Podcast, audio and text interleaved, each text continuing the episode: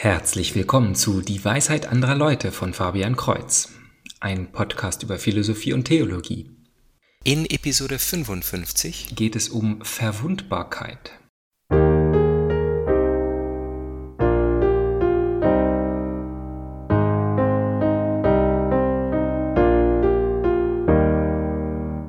Neulich bei der Arbeit habe ich angeschaut, was ein Kollege geschrieben hat und habe meine Änderungsvorschläge dazu geschrieben. Der Name, den er einer Variable gegeben hat, erschien mir unpassend, und so schlug ich vor, ihn von a nach b zu ändern. Er fand dies in Ordnung und hat meine Änderung eingearbeitet. Eine Woche später habe ich wieder eine Unstimmigkeit in einigen Namen gefunden und habe das ganze Team gefragt, ob wir nicht generell an einer Stelle b in a umbenennen. Da hat sich der erste Kollege gemeldet und gesagt, aber Moment mal, das war doch genau, was ich ursprünglich wollte, und du hast mir vor einer Woche gesagt, ich soll es umbenennen, und jetzt soll ich es zurückbenennen? Für viele Menschen wäre dies vielleicht eine Lappalie, aber für mich ist eine solche Situation sehr schwer. Was mir am meisten gegen den Strich geht, ist, missverstanden zu werden. Mir schoss die Schamesröte in den Kopf, und ich hätte liebend gerne allen die Gründe auseinandergesetzt, warum beide Umbenennungen im jeweiligen Kontext richtig sind und ich noch immer dazu stehe. Doch ich war mitten in einer Telekonferenz mit dem ganzen Team, und es war schon fragwürdig, dass mein Kollege diese Kleinigkeit öffentlich zur Sprache brachte. Und dennoch konnte ich mich kaum zurückhalten, mein Image als Alleswisser wieder herzustellen denn ich habe Schwierigkeiten, verwundbar zu sein.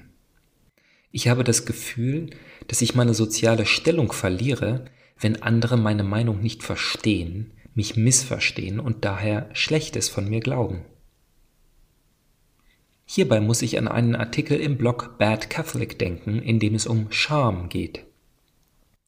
Er erklärt Scham als das Gefühl, das wir haben, wenn wir bemerken, dass andere, die uns anschauen, nur einen Teil von uns sehen.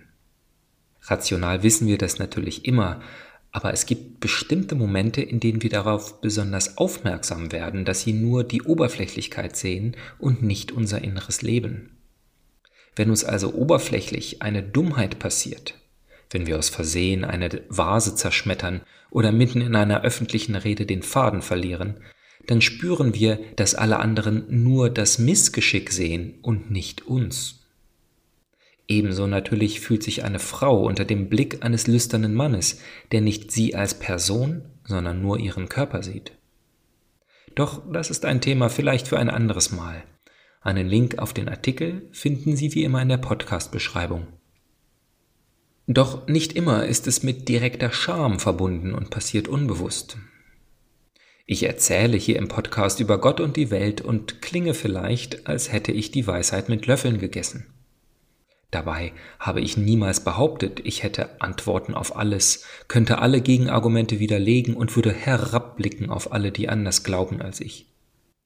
Und dennoch hat mich eine Bekannte einmal unterbrochen und gefragt, hast du eigentlich nur Antworten oder hast du auch Fragen?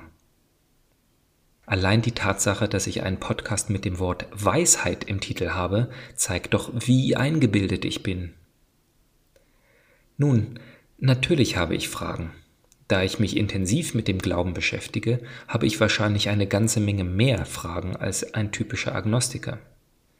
Doch glaube ich nicht, dass eine Episode interessant wäre, in der ich über Fragen und meine ganz persönlichen Zweifel spreche. Wenn ich da falsch liege, dann schreiben Sie mir das doch bitte in einer E-Mail an dwal.fabian-kreuz.de. Kreuz mit TZ. Persönlich kann ich aber keine Predigt ausstehen, die so klingt, als wären die Fragen das Wichtige. Auf die Antworten kommt es nicht an, weil jeder seine persönliche subjektive Antwort finden soll. Stell dir die Frage und du bist schon besser als jeder, der die Antwort von jemandem anders wiederholt. Ich jedenfalls beichte gerne meine Ignoranz in so vielen Themen, sei es die Reformation, Atheismus oder legitime Argumente gegen die Kirche. Die Meinungen, die ich habe, diskutiere ich gerne mit jedem, daher lade ich auch immer wieder zur Kontaktaufnahme per E-Mail ein. Was anderen Glauben angeht, bin ich immer interessiert daran, mehr zu lernen. Und die beiden Richtungen, über die ich mit ihren Vertretern am meisten geredet habe, das sind denominale Christen und Atheisten, kann ich am besten verstehen und habe den höchsten Respekt. Da ich mich aber auch am meisten mit ihren Punkten auseinandergesetzt habe, sind es die Richtungen, denen ich definitiv nicht zustimme. Es sind die Religionen, über die ich weniger weiß, die das höhere Potenzial haben, meine Meinung noch zu ändern, weil ich ihre Argumente und daher auch keine zufriedenstellende Antwort kenne. Eine unbeabsichtigte Pompösität kann aber auch andere hindern, ihr eigenes Potenzial auszuschöpfen. Wenn ich den Eindruck erwecke, hier professionelle Arbeit zu leisten, die der Otto Normalbürger nicht hinbekommt, dann will ich gerne berichten, wie unsicher ich vor, während und nach jeder Aufnahme bin.